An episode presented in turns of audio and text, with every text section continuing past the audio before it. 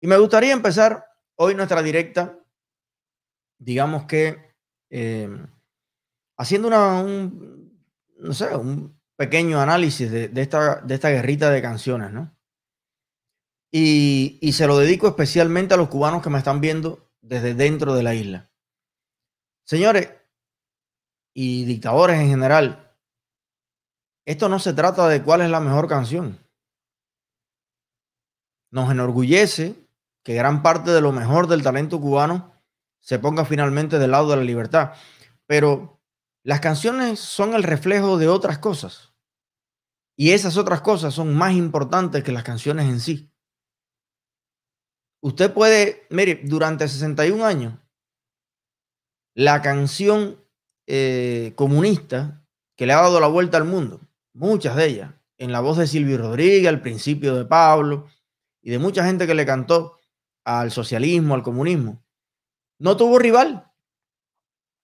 Nadie en el mundo le cantaba al capitalismo, nadie le cantaba a la democracia, nadie le cantaba a la libertad. Entonces, ellos tienen por cada canción que se ha hecho en pos de la libertad, hay mil canciones que se han hecho eh, defendiendo el comunismo y ha funcionado. Las canciones hacen funcionar el comunismo. Eso es lo que yo quiero que usted piense, cubano que me está viendo en la sala de su casa, que le llevaron esta directa en una memoria y usted está analizando lo que yo le digo. ¿De qué le sirve a Camagüey? ¿De qué le sirve a un pueblo? Ponerse contento y decir, no, pero ahora sí, ahora sí, no, la canción de Raúl Torres fue una plasta, pero convicción, oye, oyeron convicción. Oye, un guaguancó con un ritmo, con una lírica, con una métrica, con un rap, con una cadencia, con una... Señores, Nada de eso mejora la realidad. Usted puede tener la mejor canción del mundo. Vaya, vamos a suponer, yo le regalo eso. Que no lo van a hacer porque no es la misma pasión, no es la misma entrega eh, cuando usted hace las cosas porque usted las quiere hacer que cuando le dan la tarea por el partido y le dan la tarea por el gobierno, hay que contrarrestarla. Eso nunca sale igual, no se ve, no se ve genuino, no es real. Pero vamos a suponer que mañana hagan una canción mejor que Patri. En los aspectos cancionísticos, ¿no?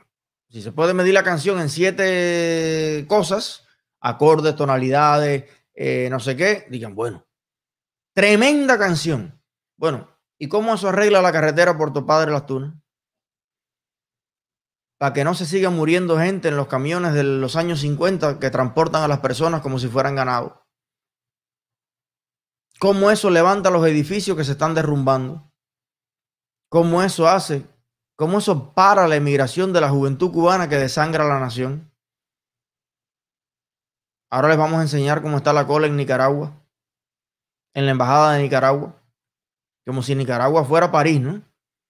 Oye, como le gusta a los cubanos Nicaragua, pero pasa lo mismo si abren Ghana, si abren Haití, si abren Burundi, si abren Cantón del Sur. A la gente no le importa en realidad que hay en ese país o que no hay. Seguro que habrá chancletas, medias,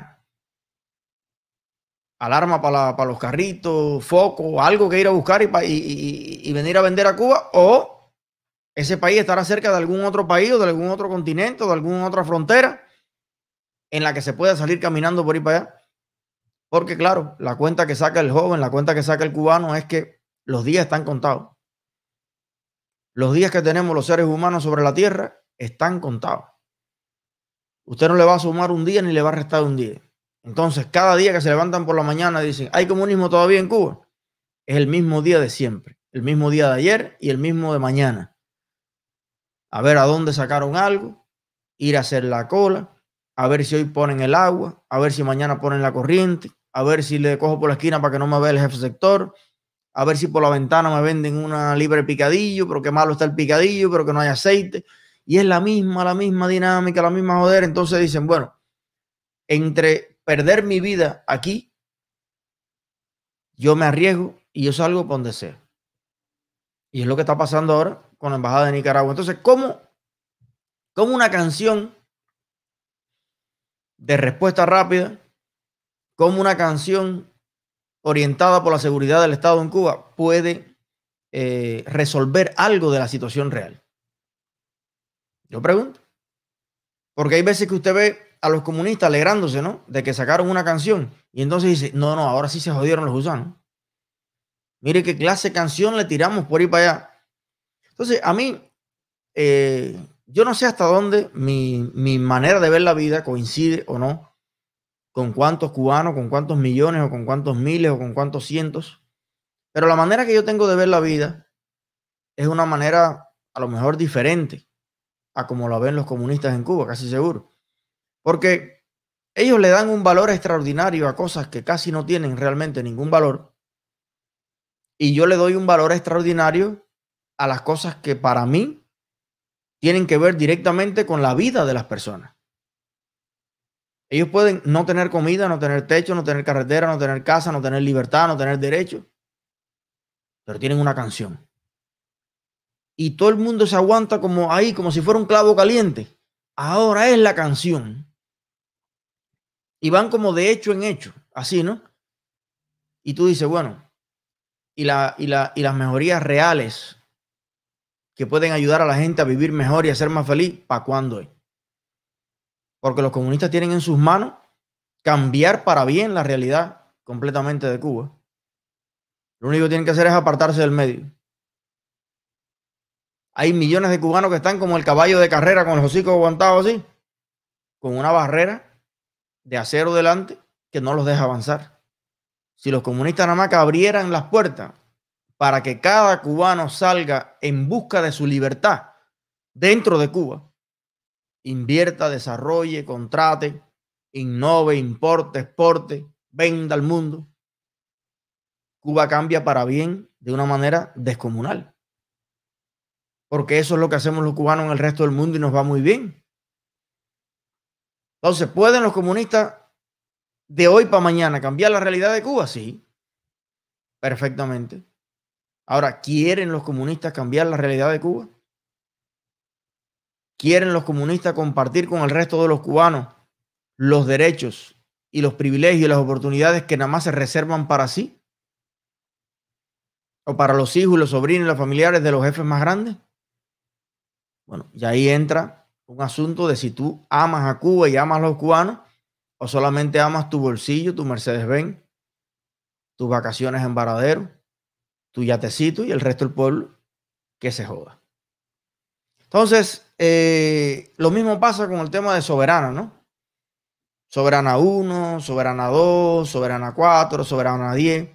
Vamos a suponer, vamos a suponer, porque mira el interferón cómo va la cosa. En Sudáfrica se ha abierto una investigación criminal en el Ministerio de Defensa porque hay corrupción en la compra de interferón B a Cuba a la dictadura cubana por 19 millones de dólares. Cuando ya la ciencia demostró que el interferón no juega ningún papel en el tema del coronavirus y en algunos casos agrava los síntomas. Y ahora están investigando por corrupción al Ministerio de Defensa, que es el que adquirió esas dosis a través de un sistema ahí de espionaje y de complicidades y de corrupción Vamos a ver en qué termina eso. Entonces, yo entiendo que las soberanas y todo es una prioridad económica para Cuba. O sea, lo que está haciendo la dictadura es apostar a con sus aliados en el mundo que no le interesa el pueblo ni le interesa nada. Como mismo Venezuela ya compró la vacuna rusa y el otro tal, ellos van a convencer a un número de países que les compren la vacuna de ellos, aunque estoy seguro que Raúl Castro la que se va a poner es la americana ya se la puso. Yo te puedo asegurar en este minuto que Raúl Castro y su familia ya se pusieron la vacuna americana. Aunque te hagan el paripé, mañana vacunan a, Raúl con soberana. No, eso es lo que tenía era otra cosa. Ellos no son bobos. Lo cual no niega que en Cuba haya, como en muchos países del mundo, científicos negado y que trabajen y que puedan tener logros, pero que yo siempre digo que esos logros en libertad y en democracia serían mil veces más y tuvieran un papel más importante en el éxito y la prosperidad de los propios científicos, de los propios técnicos y de la gente que trabaja allí. La democracia en Cuba no va a desaparecer el, el 6GB. La democracia en Cuba va a generar una economía mucho más próspera, que, le va a destinar por cada peso que le destinaba eso, le puede destinar un millón para que la gente tenga un salario decente y vaya en su propio carro y sean científicos al nivel de cualquier persona en el mundo. Y mejorar las instalaciones y mejorar. Yo estoy seguro que hay científicos en el CGB y en todos esos centros que están pidiendo hace años que se compre tal equipo, que se invierta en tal laboratorio, que se adquiera tal tecnología, pero no hay, no hay, no hay, no hay. Entonces hay que pasar más trabajo para todo. En una economía próspera de verdad, que el país recaude impuestos de todos los miles de emprendedores cubanos que van a hacer negocios que hoy no existen. Seguro se puede financiar mucho mejor cualquier tipo de investigación de ese tipo. Ahora, vamos a suponer que Soberana tal tiene un grado de efectividad. Vuelvo y repito, vacunan a la gente, una pandemia que va, bueno, en su curva, que en algún momento desaparecerá por inmunización por inmunización de rebaño, por muchas otras cosas. Bueno, ¿y, cómo resuelve Soberana 1? La autopista nacional. ¿Cómo resuelve Soberana 1 la falta de derechos y libertades? ¿Cómo resuelve Soberana 1 la, el, el problema de la represión en Cuba?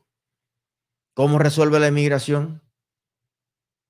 ¿Cómo resuelve los abusos de la aduana?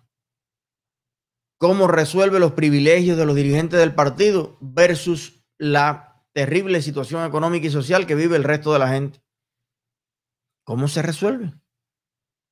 Pero ahora mismo, cada vez como le queda menos de qué arreguindarse a los comunistas, tú le das una noticia y todo el mundo se abraca de eso como que ahora Soberana uno decide lo que va a pasar en el planeta.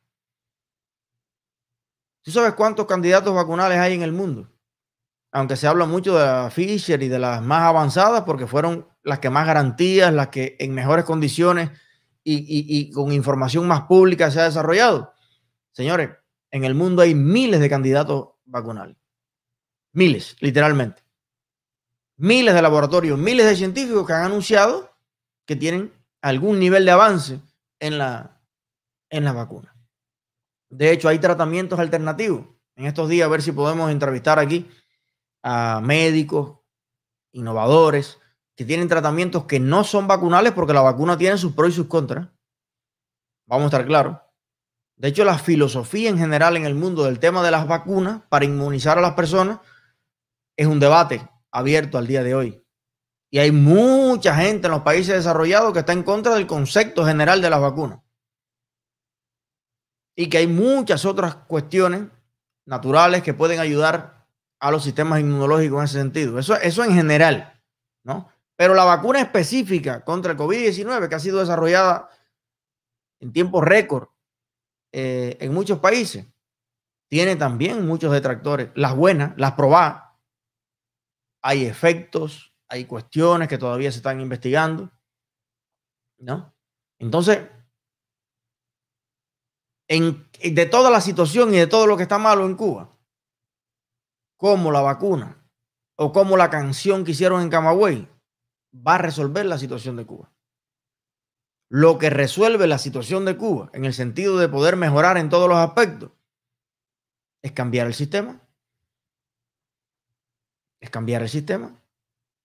Entonces, si lo que hay que hacer es cambiar el sistema, cualquier cosa que salga, que entretenga, que retrase, que haga que la gente mire para otro lado, todo eso es malo para nosotros, es malo para los cubanos, para el que vive adentro y para el que vive afuera. Porque lo que hace es entretenernos y entretenernos y llevamos entretenidos sesenta y pico de años. Y los comunistas son expertos en esto. Les explico. Desde la Unión Soviética hasta todos los países donde hay comunismo. Cuando la gente está mirando hacia un objetivo y hacia un lado, como puede ser el cambio que democratiza Cuba. Oye, la serie nacional de béisbol, que la están haciendo toda, toda leche, con coronavirus y la mala tomate. Todas esas cosas, como si viera un huracán ahorita, todo eso, el comunismo le busca la vuelta para desviar la atención sobre lo principal ahora mismo, que es el cambio de sistema en Cuba. Es lo único que va a resolver los problemas de Cuba.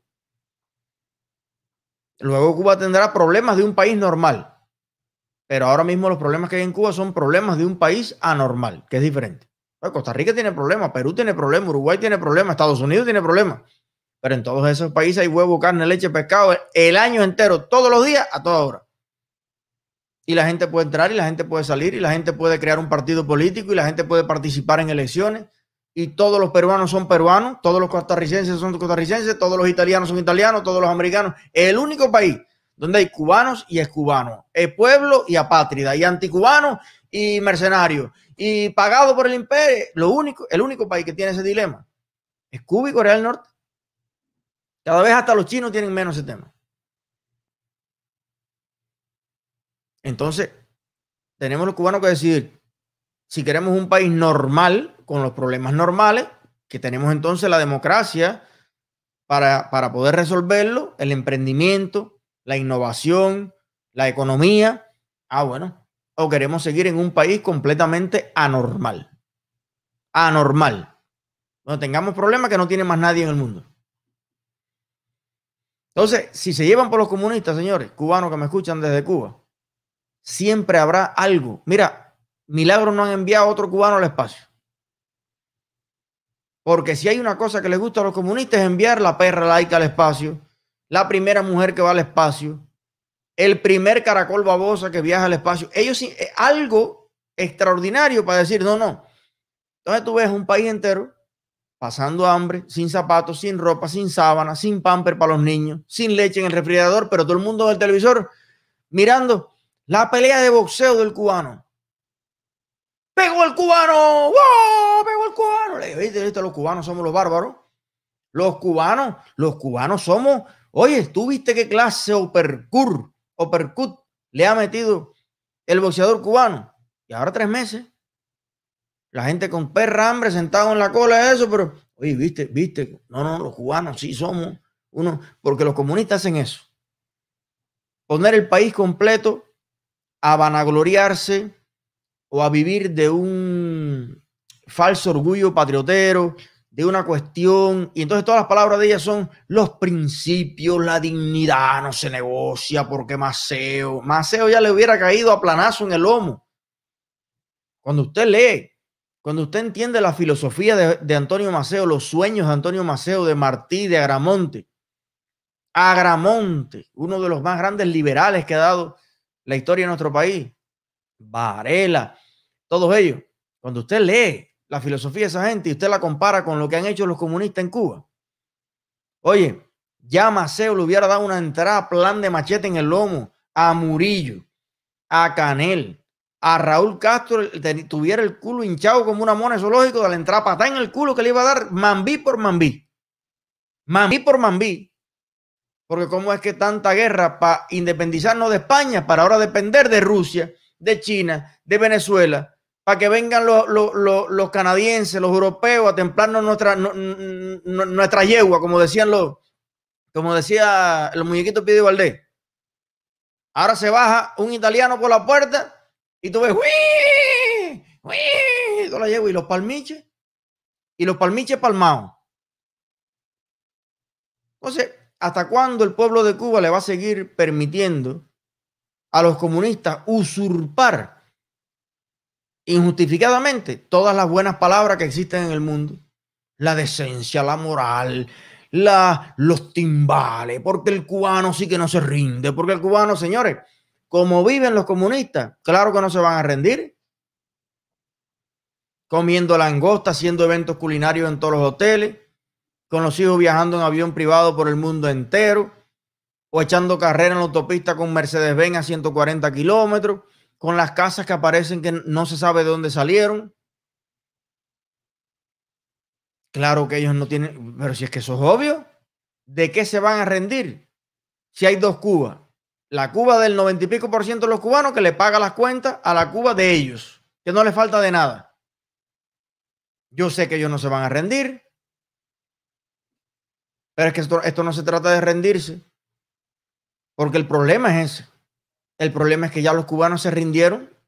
¿Estamos rendidos entre los comunistas? Yo lo dije el otro día en una directa. La única batalla que han ganado los comunistas es contra el pueblo de Cuba. contra el pueblo de Cuba, que es al único que le han hecho daño. Todos los demás países, de una manera u otra, han ido avanzando. Los comunistas le han hecho mucho daño a Perú, le han hecho mucho daño a El Salvador, le han hecho mucho daño al continente americano. Lo tienen minado por todos lados. Oye, pero tú viajas a cualquier país de eso. Yo siempre lo digo, te vas al aeropuerto, pagas con tu tarjeta en todos lados. La, sacas tu teléfono y dices, a ver dónde vamos a almorzar. Cualquier país de América Latina. Y te sale lleno de restaurantes aquellos. Ninguno del Estado. Todos restaurantes familiares, negocios de las personas. Y dice, ay, no tengo que moverte y coges un Uber. Y, y tienes 10.000 opciones y tienes 10.000 cosas. Nada de eso existe en Cuba. Nada de eso existe en Cuba.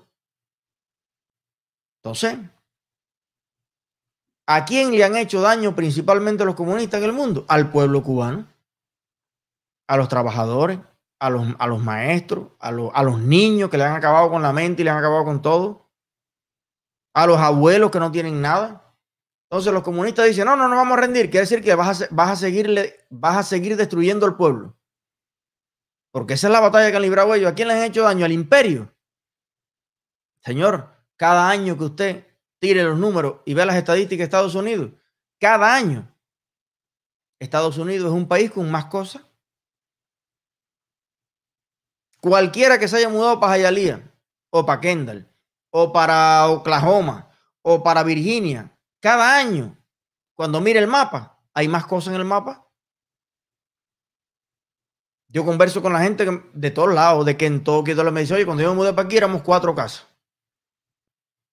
Mira qué clase de barrio más grande. Ya llevaron la carretera hasta la montaña. Mira, ya abrieron un Walmart ahí adelante. Ahora abrieron un Kentucky Fried Chicken atrás y abrieron un McDonald's en la esquina y aquí un restaurante peruano. Y muchachos, el barrio va creciendo y el barrio va. ¿Por qué tú crees que hace? ¿Por qué las propiedades están como están? Porque en Miami comprar una casa está tan difícil. Porque es que esta ciudad tiene una cantidad de cosas que ofrecer, porque es la lógica del mercado. Esta Florida va para arriba. Compara la economía de Florida de hace 10 años con ahora para que tú veas.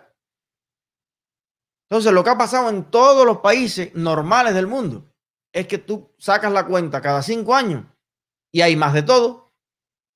Hay más conexión a la luz eléctrica, hay más internet, hay más alcantarillado y más, rap, y más rápido la fibra óptica y ahora es la otra. Y, y hay más superficie asfaltada y los carros son más modernos y contaminan menos. Están el único país que desde el año 59 hasta ahora lo que ha hecho es retroceder. Porque la misma infraestructura que se está cayendo hoy en el 59 estaba bien. Estaba bien. Las fábricas que hoy no producen, en el 59 estaban abiertas y estaban produciendo. Las tierras que hoy están llenas de marebú, en el, la década del 50 estaban produciendo plátano, hortalizas, yuca, malanga, y por eso había de todo eso y valía centavos. Entonces, el único país que ha ido para atrás es Cuba. ¿Y cómo resolvemos eso con la canción Convicción? A veces yo me pregunto, ¿la gente tiene la convicción de que quiere seguir mal? Son preguntas que yo me hago porque yo tengo aquí amigos en Miami, anticomunistas totales como tiene que ser, porque después usted descubre la libertad y el papá está en Cuba. Y los padres comunistas de Cuba le dicen, no, pero mira, dime algo de soberana. Dime algo de la canción Convicción. Pero bueno, para decirme algo, recárgame porque no puedo ver lo que me diga porque se me están acabando los megas. Y por cierto, si es posible ir, mira, viene el cumpleaños de tu hermana, a ver si le hacemos una cosita. Bueno, te mandé 50 dólares, pero 50 nada más. Mijo, ya esta no es la Cuba de antes, ahora con 50 no merendamos. A falta mandes 500. Dice, ven acá, pero entonces resuélvelo con Soberana. Resuélvelo con el interferón. Cómpratelo con la canción. Cuando tú vayas al mercado y te haga falta 10 libras de carne de puerco, en el celular ponle la canción al tipo. La canción Patrio Muerto por la Vida o Convicción. A lo mejor coge así y con, el culo el puerco te da en la frente.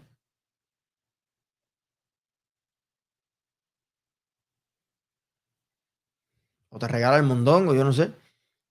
Pero la tripa, definitivamente, Cuba tiene un problema eh, práctico, ¿no? De, funcionamiento, el sistema no sirve, pero en Cuba hay un gran problema de lógica, hermano. En Cuba hay problemas de lógica, de cómo tú procesas las realidades, cómo tú lo analizas. En el mundo entero todo se mide por un, por un resultado medible.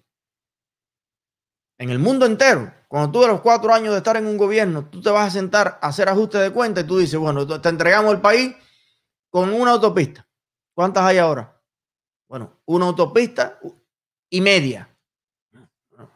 podemos decir que el tipo hizo media autopista. Te entregamos el país con 12 hospitales generales. ¿Cuántos hospitales hay ahora?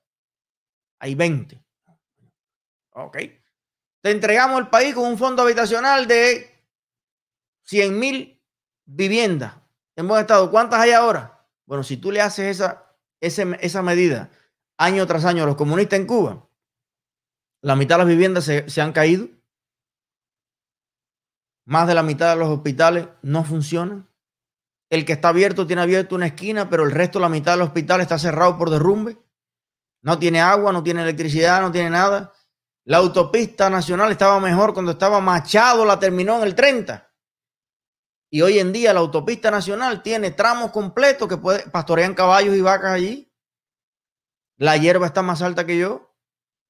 El circuito norte que unía a Guardalavaca allá en Holguín con Santa Lucía en Camagüey, que era una carretera que había ahí. Mira a ver. ¿Cómo está aquello? Pueden sembrar caña arriba de la, de la carretera, parece que han bombardeado. todas las industrias que tenía el país. Busquen, señores, el libro El ingenio de Fraginal para que ustedes vean en los 40 lo que Cuba exportaba para el mundo. De cualquier río en Cuba, del río Sagua, salían patanas cargadas de azúcar para todos lados. ¿Cuántos centrales le quedan a Cuba hoy? ¿Qué lugar ocupa Cuba hoy? Desde, fuimos el primero en azúcar en el mundo. ¿Y qué lugar somos hoy?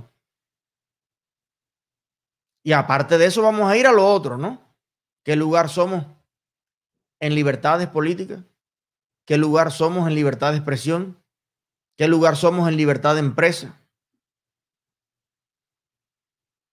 ¿Qué lugar ocupan nuestras capitales en algo?